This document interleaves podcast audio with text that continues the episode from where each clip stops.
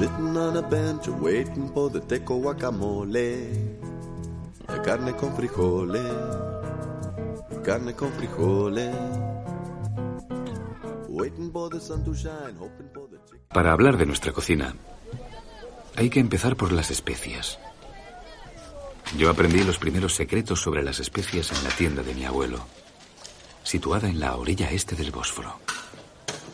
Buenos días. Buenos días, señor Basilis. Dorotea, ¿qué necesitas hoy? Me llevaré comino, pescado seco y hojas de parra. ¿Cuánto comino te pongo? Una lira. ¿Para qué quieres tanto comino? Voy a hacer albóndigas. Estará Pantelis. ¿Con la familia? Con la familia. Entonces no las hagas con comino. ¿Y qué les pongo? Canela, hazme caso. Nosotros nunca hacemos las albóndigas con canela. Dorotea, escúchame. A veces tenemos que utilizar una especia que no es la de siempre para conseguir algo. Para provocar algo especial. El comino, por ejemplo, es una especia fuerte, vuelve a la gente poco comunicativa. En cambio, la canela hace que las personas se miren a los ojos.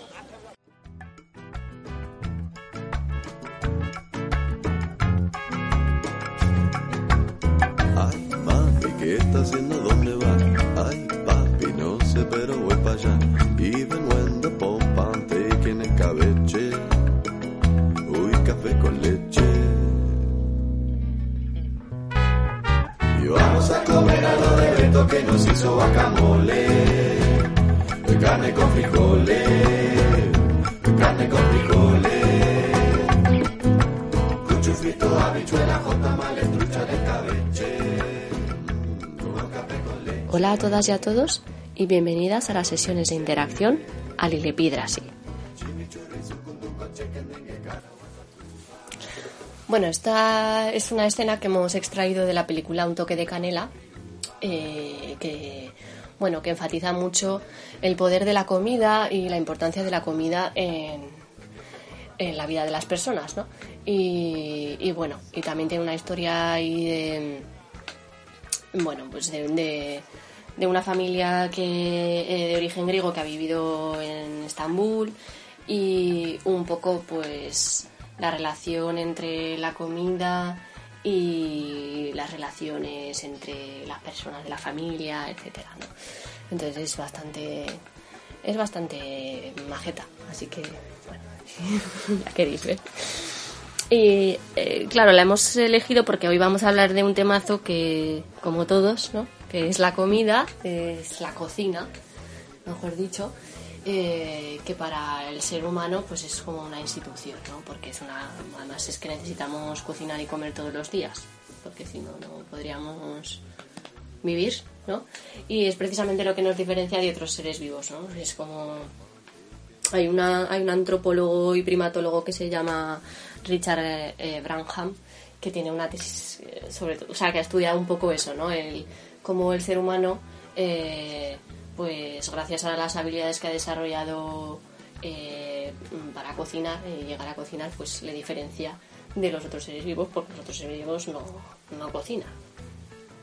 Entonces, un poco cómo ha cambiado también su anatomía y lo que es el Homo sapiens de hoy en día, ¿no? Pero bueno, que Vamos a. a vamos hablar. al tema, vamos al tema, ¿no? Por eso es que hay que introducir la importancia de la comida. Em, yo quería relacionar un poco migración y cocina, ¿no? Em, porque es, un- es una cuestión muy importante cuando hablamos de procesos migratorios y de, y de no solo, o sea, de, de- sobre todo de, del duelo o de el proceso de adaptación al nuevo entorno o contexto que, que viven las personas que migran, ¿no? Y sobre todo las que migran en condiciones eh, muy, muy precarias y en situaciones, viven situaciones límite. Bueno, la cocina es capaz de unir y de hacer socializar, que por un lado eh, es algo que, que sobre todo mm, comparten y puede ayudar a las personas que llegan y al país de acogida y pueden encontrar otras personas del mismo país y muchas veces se asocian, ¿no? Y es verdad que en esas reuniones que tienen eh, la comida tiene un valor muy importante, toma un valor muy importante y les sirve para reunirse y socializar, pero también puede ser un elemento que cause bastante frustración y uno de los elementos que dentro de lo que es el síndrome de Ulises, pues también puede, eh, bueno, pues puede causar eh, sentimientos de, de frustración, de desesperanza, de pues eso, de desarraigo. Vale, pero esto del síndrome de Ulises, ¿qué es? Que yo no lo conozco. Pues es así, para hacerlo cortito y no enrollarnos, es un proceso eh, que viven, pues es, un duelo, eh, es el duelo que, viven las personas que emigran cuando, pues eso, cuando, cuando llegan al país de acogida, bueno, también durante el, durante el viaje, pero sobre todo se centra en, en los sentimientos de desarraigo, y de desconexión un poco con su cultura de origen, eh, las relaciones con las personas que tienen su país de origen, etcétera. Entonces, como dentro de la cultura encontramos también el tema de la gastronomía y la cocina, pues hablando un poco con personas que acompaño, me voy a situar que es pues eso, o, personas con las que he trabajado, que son todas eh, trabajando con colectivos de personas migrantes, pues normalmente sí que eh, en muchas ocasiones expresan pues su preocupación y su bueno como echan de menos pues eso eh, la cocina de su país eh, como a veces pues no pueden encontrar los ingredientes y los alimentos que necesitan para hacer platos que en algún momento pues les apetece muchísimo comer. Y, y aunque los puedan encontrar pues como son también una fuente de pues eso de, de, de gasto de energía no porque necesitas emplear un tiempo en encontrar eh, y buscar dónde, se, dónde, dónde pueden hallar los alimentos y los ingredientes que necesitan, que muchas veces no están no son muy asequibles por el tema de los precios y las importaciones, eh, que muchas veces solo, solo existen en una única o dos tiendas dependiendo del tamaño de la ciudad y se tienen que trasladar a tal sitio para encontrarlos, etcétera. ¿No? Entonces, bueno, ahí muchas veces en la escasez o la falta de accesos, pues se puede, se puede encontrar como una oportunidad, porque en, platos que, por ejemplo, no puedes encontrar un, un ingrediente eh, o, no te lo puedes permitir, ¿no? pues ahí se abre como una oportunidad para la persona de eh, poder experimentar con algo o con una idea u otro ingrediente de un plato típico del país en el que se encuentra eh, que, que puede combinar, ¿no? Entonces, ese proceso, o sea, ese, ese hecho, ¿no? Ese fenómeno que puede vivir una persona individualmente, ¿no? Que muchas veces cuando migras, eh, yo misma me he visto también esa situación de, jo, me apetece cocinar esto, pero no tengo esto. Y, mm, pues venga, le voy a echar esto, esta especia que se utiliza mucho eh, en la cocina griega y, y me la apaño así. De repente, pues sale un plato que no me esperaba y que me gusta, ¿sabes? ¿No? Entonces, como que ese propio proceso, o sea, ese proceso, ese, fenómeno individual que se puede dar de combinar como dos, eh, bueno, dos cocinas, por así decirlo, pues también, eh, pues es una oportunidad, ¿no? Para, para buscar formas de de desenvolverte o de, o de, o de encontrarte mejor en, en, en el país de acogida, ¿no? O sea, salvando las distancias, igual es parecido a algo así, como personas que llegan aquí y, mezclan dos estilos de música o algo así. Sí. Que luego además eso como que salta ya un poco lo individual, ¿no? Que llega un poco más a, a crear una nueva cultura más colectiva. Sí, o sea, o sea, a ver, esto mm, es un fenómeno que se habla más global, ¿no? que ya estamos viviendo una era en el siglo XXI, que es una era bastante global, ¿no? Eh, la fusión y, es, es, algo que está a la orden del día, ¿no? Entonces, como el fenómeno así eh, eh antropológico, que es la transculturación, es eso, precisamente, ¿no? La... Eh, sin tener en cuenta el conflicto, ¿no? Porque eso podía pasar eh, pues durante pues, la colonización pero hablando ahora en situándonos en el contexto act- actual, en una situación sin, sin violencia, etcétera, eh, pues el fenómeno trata de eh, eh, incorporar elementos de la cultura de origen, en este caso de la cocina, y de la del país de, o dos culturas, pero en este caso la del país de, de acogida, perdón, la del país de, ori- de origen y la del país de acogida, e intentar, pues eso, reajustarlas y encontrar el equilibrio mm, eh, para, pues eso, crear una nueva forma de, de, de cocinar, ¿no? Que en el proceso ese se pierden eh, elementos de ambas culturas, pero bueno, también se gana una nueva que no es ni la no es ninguna de las dos anteriores. Entonces esto también lo relaciona un poco con el tema de la cocina de fusión, ¿no? Como pasa, es que es una representación, es una proyección de lo que hace el ser humano en su día a día. O sea, que como individuo tú lo haces y cualquier persona lo hace, ¿no?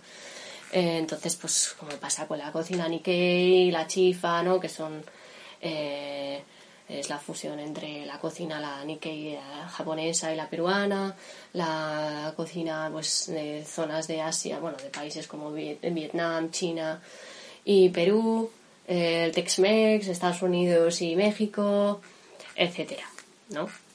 Entonces es un poco eso me gusta relacionar de manera o sea, como como fenómeno general y como algo que muchas veces no identificamos como fenómeno que, que, que le pasa a los seres humanos en su día a día.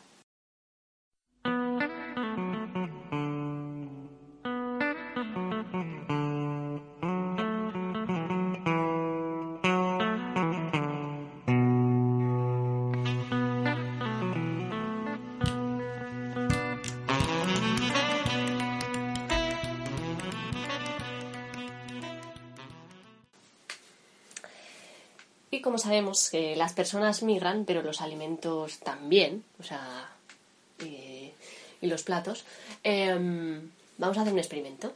¿no? A ver, ¿cuál es tu, tu plato favorito? O de un plato. A ver, un plato favorito, a mí un plato que me gusta mucho, igual me recuerda mucho, no sé si a la infancia, es el de macarrones con chorizo. Ah, bueno, ya me lo había dicho, Javi, porque si no es imposible que yo saque la historia del plato de macarrones con chorizo ahora en un momento. Entonces, como ayer le pregunté, em, pues resulta que los macarrones con chorizo que son, vamos, un manjar, ¿no? Sí, sí, sí. la verdad es que infancia, sí. la resaca, ¿no? Que bien nos sientan. Yo igual me lo imaginaba un poco más elaborado que en una resaca, pero sí, también están muy ricos. Pero anda, que no has comido... Yo no he comido muchos macarrones con chorizo de resaca. Sí, yo los, los viernes mucho nos comíamos. cenábamos, cenábamos en casa los viernes muchas veces.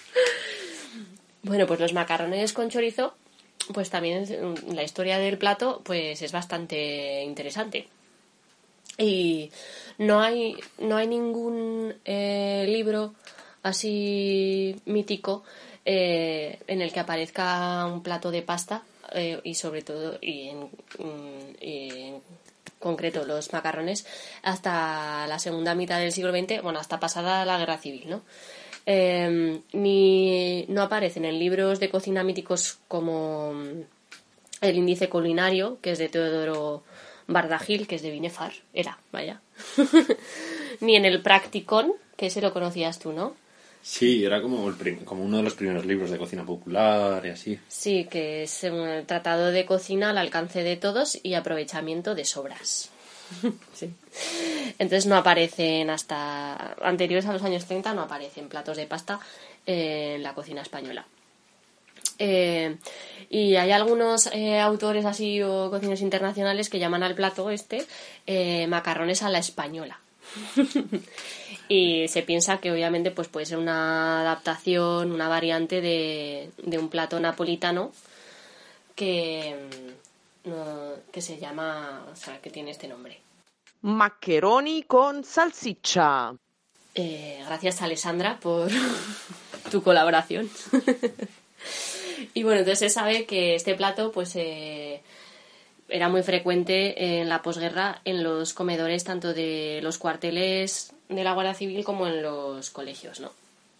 Pero incluso Eh, seguro que este libro a mí me suena de haberlo visto en casa de mi abuela. Eh, en 1972, Simón Ortega eh, añadió el plato de macarrones con chorizo y tomate eh, al libro de 1080 recetas de cocina. Ah, bueno, bueno, sí, sí, sí, lo he Sí. visto así. Y es la receta 242 del libro. Entonces tenemos ahí como, sí, pues eso, pues una mezcla, ¿no? También una especie de, de fusión entre la pasta italiana, la- los macarrones y el chorizo que en este caso pues era uno de los embutidos en la posguerra más baratos y que más se comían, ¿no? Y que solía ser casero. Entonces, muy bien aprovechado. Me lo como todo, me lo como todo, los garbanzos del puchero. Bueno, escuchábamos a Me lo de la Chiqui y que es un temazo y en base a esta filosofía también de Me lo pues eh, vamos a hablar de un documental que se llama Wasted de Anthony Bourdain eh, que es un cocinero de Norteamérica eh, que bueno hace junto con otros chefs pues digamos que describe cómo es el proceso de de hacer esta alta cocina con desechos de con lo que consideramos desechos no pues o bien partes de pescados por ejemplo que no se utilizan partes de la carne que pues que tampoco se utilizan o igual vegetales que no contemplamos como alimento pero que bueno ellos digamos que de alguna forma le sacan partido y, y, vamos le sacan un- hacen unos platos bastante increíbles y bastante sabrosos que de hecho venden en sus en sus restaurantes Y, y, mm, bueno, es que te veo ahí así hablar con un poco un tono así, un tono así un poco crítico. O sea, tienes una crítica, o sea, es más una crítica al documental o, al movimiento eh, la que planteas o, o estás mostrando el documental, o sea, para que lo veamos y Sí, no, el- con todo. El documental es interesante, pero sí que porque tiene esa parte, ¿no? De, que es bastante interesante de, de- de ver cómo con cosas que consideramos desechos se pueden con- eh, cocinar platos de calidad, pero sí que por otro lado, pues sí que pues siendo grandes chefs, eh, sabiendo un poco lo que pasa en los grandes restaurantes, que es una comida muy cara, que crean unas modas últimamente bastante grandes, pues sí que desde una perspectiva así un poco crítica, así prudente de, de estos movimientos, porque por ejemplo con hay un, pues todos hemos oído hablar de por ejemplo los foodies, ¿no? De estos de que sacan fotos en Instagram y digamos que van a, a sitios bastante chic eh, y, y es el proceso de la gourmetización, que me cuesta mucho decirlo, ¿Y, y, y qué es eso? ¿Qué es la gourmetización? pues digamos que la gourmetización es un, un fenómeno que, bueno, vemos reflejados en otras facetas de la vida, pero bueno, que lo que hace es eh, crear mediante el marketing una imagen de un producto que igual ha sido típico eh, y elevarlo a una categoría pues o como de exótico o de, de, de gourmet, ¿no? De esta línea gourmet y por lo tanto incrementar muchísimo su precio. ¿Vale?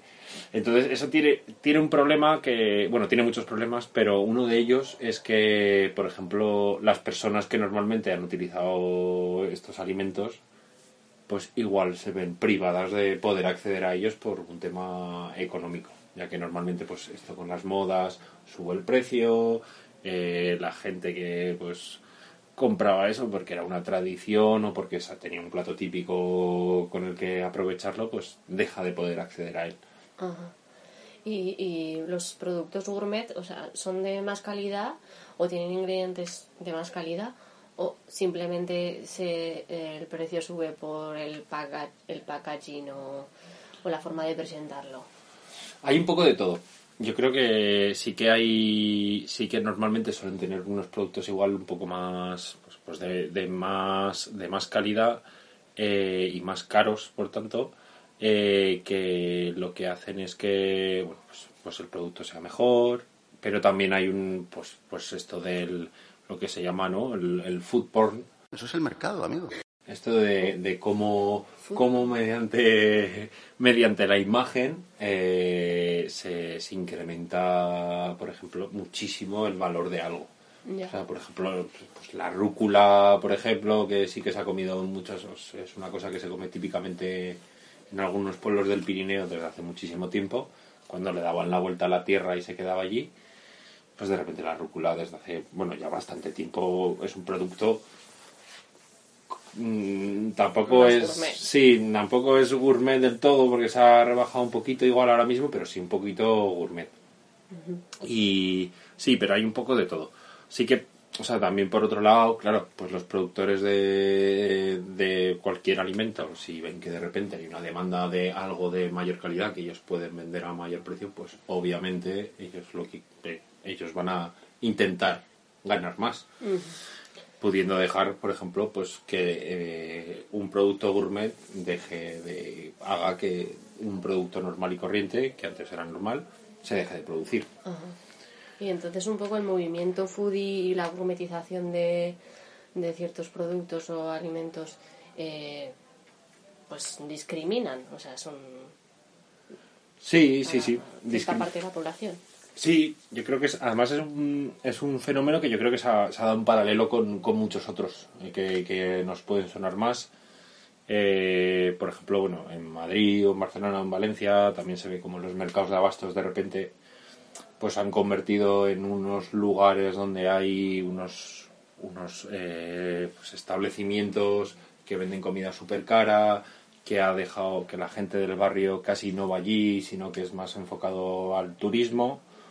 O, por ejemplo, también todo el tema de, que es, digamos, parecido, el de la, eh, el de la subida, que no me sale ahora mismo, el, gentrificación, perdón, en la gentrificación, eh, que es en el que, digamos que ese bien eh, que es esa necesidad, que es el de la vivienda, de repente se ve súper encarecida y la gente que habitualmente vivía ahí no puede pagar esos precios y viene la gente que, que puede pagar esos precios. Entonces sí que es una cosa que digamos que no solamente parece que ha coincidido en el tiempo, sino que también parece que está digamos, de alguna manera relacionada. Sí, o sea, como también en el espacio, ¿no? El tema de la gourmetización y la gentrificación, Sí, como en barrios, lo- el tema de los food trucks y todo eso. sí, sí, el tema de los food trucks, por ejemplo, eh, hay, hay un ejemplo que es que, vamos, es muy revelador como casualmente la mayor empresa inmobiliaria de, de Reino Unido tiene un acuerdo con, con una de las mayores empresas también de, de food trucks. Y sí que en, en muchos sitios de Madrid o barrios sí que parece que la gentrificación empieza por, por estas tiendas de comida un poquito más chic o estas pizzerías 24 horas, o sea, como que la comida sí que parece que tiene una relación directa con, con ese, con ese tipo de prácticas eh, que, que desgraciadamente estamos tan acostumbrados eh, de Sí. muchas maneras.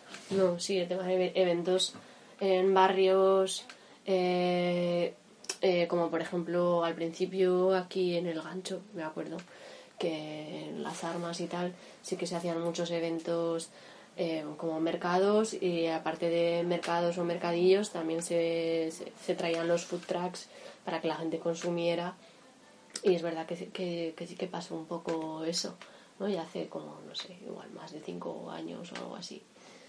Sí, sí, vale, el enganche igual sí que ha sido un proceso como fallido, pero que sí que existe un conflicto en el barrio de, pues no solo por los food trucks, sino por, por todo lo que, digamos, reflejan de alguna manera entre la gente que vivía allí de siempre y aquellas personas que van de otros barrios pues por ocio o por lo que sea y que encarece de alguna manera o, se intenta encarecer eh, el precio de, la vivienda. Sí que, por ejemplo, en Estados Unidos sí que pasa, parece que es como más exagerado como todo, eh, el conflicto que pueden tener, por ejemplo, estos, estos food trucks con las tiendas con las tiendas que hay allí a pie de calle de vendedores ambulantes que, bueno pues que parece que una hamburguesa o un taco de un food truck eh, es una cosa eh, diferente incluso mucho más sana que un taco o una o una hamburguesa de, de alguien un perrito caliente de un vendedor ambulante cuando pues es una cosa muy parecida y que en, en Nueva York ha causado bastante conflicto.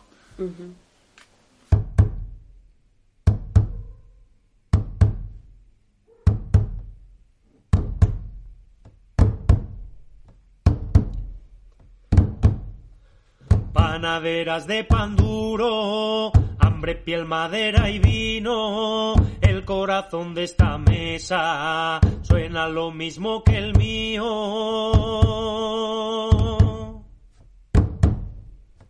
Tengo dos manos y un cazo, una mesa y cuatro patas. Bueno, escuchamos Panaderas de pan duro del Naan, que bueno, que es una canción que sí que hay otros grupos como Mayalde que la pueden hacer y bueno, que nos hablan como de, de un- otra cara, ¿no? De aprovechar esta, estas, estas sobras o esto que algunos consideran desperdicio, eh, que igual es de una forma más individual, que no tiene por qué ser, no es ninguna solución al sistema ni debe serlo, pero bueno, queda un poquito de, de vida y de, digamos, de solución muy parcial a- al problema.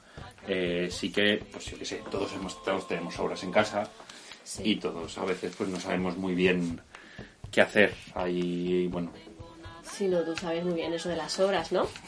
sí, Que, hay... que te meriendas eh, las borrajas. Sí, bueno, hay de, de- de- de pequeñas obras, grandes meriendas. Bien.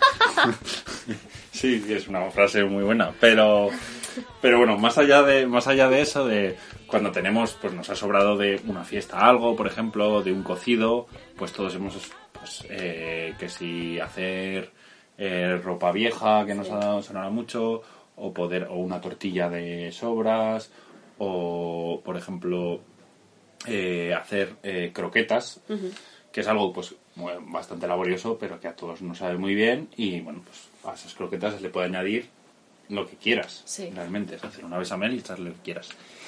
Y sí que hay, son todas formas de, de hacerlo, que son además con productos bastante básicos en general, huevo, leche, harina, bastante sencillos. Eh, pero sí que hay, a mí personalmente hay unas sobras que me persiguen y me siguen persiguiendo, Sí, que son las del pan duro ya lo sé, ya. que son esas obras del pan duro. Y bueno, eh, para aprovechar el pan duro hay, hay multitud realmente de, de formas que son pues desde la más simple que puede ser hacer pan rallado a Y el hacer pan tostadas, rallado este, solo simplemente con el rallador lo rayas y ya está. simplemente con el rayarlo con el rallador, echarte ahí un rato con pues con música o con un entretenimiento o con la radio mismamente y, y rayarlo. Y luego, bueno, pues tienes desde que son bastante más complicadas de hacer las migas o sopas de ajo también. Yo qué sé, puedes hacer también pan de ajo o Y si está muy, muy duro, igual no lo puedes aprovechar. Sí, si está muy muy duro, pues es una cosa, una técnica bastante, digamos, eh, ru- rupestre, por algún, de alguna manera, pero mojándolo, simplemente. Ah, Mojándolo. Y lo- pero lo mojo, pero ¿para, para qué? Pues puede ser, por ejemplo, para unos paninis, o por ejemplo para... Los mojo un poco y los pongo, los ponemos en el horno y ya está. Y ya, bueno, le pones algo encima, pero Ya. sí, sí, sí. Con eso, con eso valdría. Y sí que, pero bueno, estas son como, parecen formas de, digamos, de, de Aprovechar. sacar, de aprovechar. Pero sí que a mí hay una receta en concreto que me, que me gusta mucho porque no solo es aprovechar, sino elevar, digamos, la sobra a una categoría, una categoría festiva casi Sí, ¿eh? que es la de es una receta de familiar que es la del pudding de, de pan vale Pudding de pan. pudding de pan el pudding bueno si quieren to- todos nos suena más o menos yo Sí. lo confundo entre flan pudding eh, pero bueno que es una receta eh, de un postre mm, de pues qué no decirlo de categoría Sí. y, y sí que bueno os, os voy a leer para que sepáis un poco pues es la receta de mi madre en concreto y A ver qué lleva. bueno, pues os leo los ingredientes que son 250 mililitros de leche, dos huevos, 150 gramos de azúcar, 100 gramos de pan sin corteza, ¿vale? O sea, sería pan duro que le tendrías que quitar la corteza y lo puedes aprovechar, por ejemplo, para pan rallado y un limón, ¿vale? Se calienta la mitad de azúcar en un cazo y hasta que se forme caramelo. y cubrimos, bueno, con él ponemos ahí las flaneras, echamos el caramelo en las flaneras y luego vertemos en, otra cazuela, vertemos la leche a fuego medio junto con la peladura del limón. Troceamos el pan sin corteza en trozos bastante pequeños eh, y cuando empieza a hervir la leche, digamos, bajamos un poco el fuego y agregamos el pan junto con el resto del azúcar, que serían en este caso pues si hemos echado 150 gramos de azúcar para el eh, 75 gramos de azúcar para el caramelo, otros 75 gramos de azúcar que echaríamos ahora en la leche, ¿vale? Y el pan se tiene que deshacer, ¿vale? A fuego lento, vamos removiendo, vamos removiendo, ahí hasta que el pan esté completamente empapado y esté ligado con la leche. Y sacamos la piel del limón. Luego cascamos los dos huevos en un recipiente aparte, los batimos y los agregamos a la leche templada, ¿vale? No hay que dejarla enfriar del todo, sino que esté templada, porque liga bastante mejor.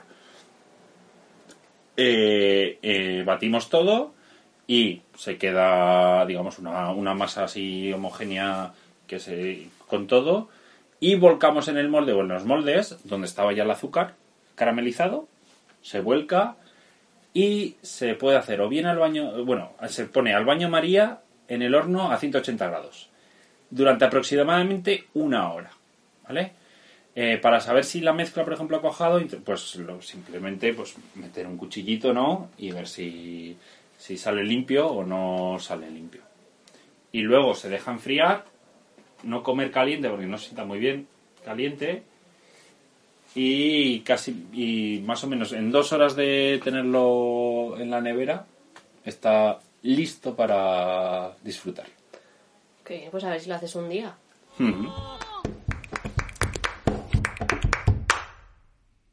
Alrededor de una mesa cuando el plato está vacío es un manjar para el alma la canción con su estribillo